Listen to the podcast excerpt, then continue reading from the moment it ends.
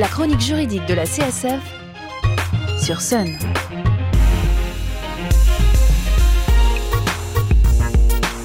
Bonjour et bienvenue dans la chronique juridique de la CSF, Association de défense des consommateurs et des locataires.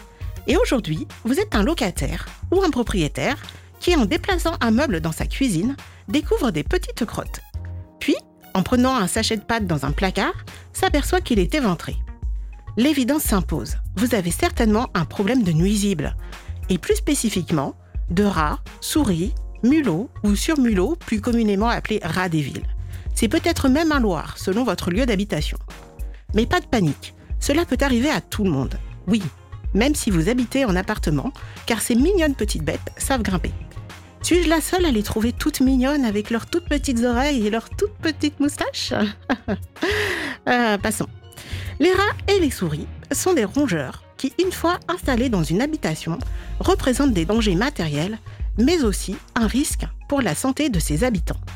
Ces nuisibles se reproduisant à une vitesse éclair, il vous faut donc agir le plus rapidement possible pour éviter une infestation.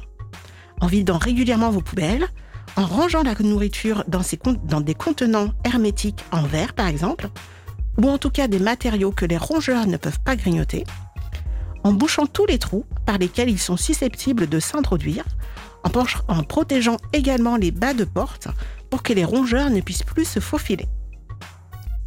Ensuite, il existe des méthodes non létales pour vous débarrasser des rongeurs. Vous pouvez placer des pièges pour les attraper vivants et les redéposer dans leur habitat naturel loin, très loin de chez vous. Certaines plantes sont répulsives pour les rongeurs, telles que l'eucalyptus, la menthe poivrée, le laurier, la menthe ou l'huile essentielle de citron. Il existe aussi des appareils à ultrasons qui repoussent, les souris et les rats. Si rien de cela ne fonctionne, il existe alors des méthodes rhodonticides, c'est-à-dire mortelles pour les rongeurs.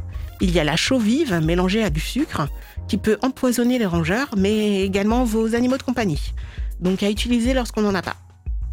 La fameuse mort au rat, autrefois à base d'arsenic mortel pour tous les êtres vivants, dont les êtres humains, est réservée à un usage, usage exclusivement professionnel, même s'il n'y a plus d'arsenic dedans les tapettes à rats ou souris, vous savez, comme dans Tom et Jerry. Ou sinon, vous pouvez adopter un chat.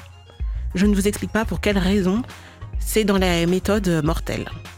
Internet nous indique que la méthode la plus efficace reste le dératiseur. Professionnel des nuisibles, il sait ce qu'il faut faire pour tuer les rongeurs. Ah oui, euh, désolé.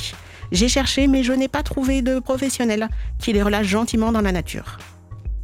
Pour finir, sachez que depuis la loi Elan de 2018, toute habitation mise en location doit être décente, mais également exempte de toute infestation d'espèces nuisibles et parasites. C'est donc au propriétaire de régler la facture et au locataire de l'informer dès qu'il s'aperçoit de la présence de rongeurs indésirables. Le propriétaire ne peut se défausser que s'il arrive à prouver qu'un défaut d'hygiène du locataire serait à l'origine de l'infestation, ce qui est assez rare. Pour plus d'informations ou pour vous aider dans vos démarches, vous pouvez contacter la CSF de Nantes au 02 40 47 56 33 ou la section CSF de votre commune.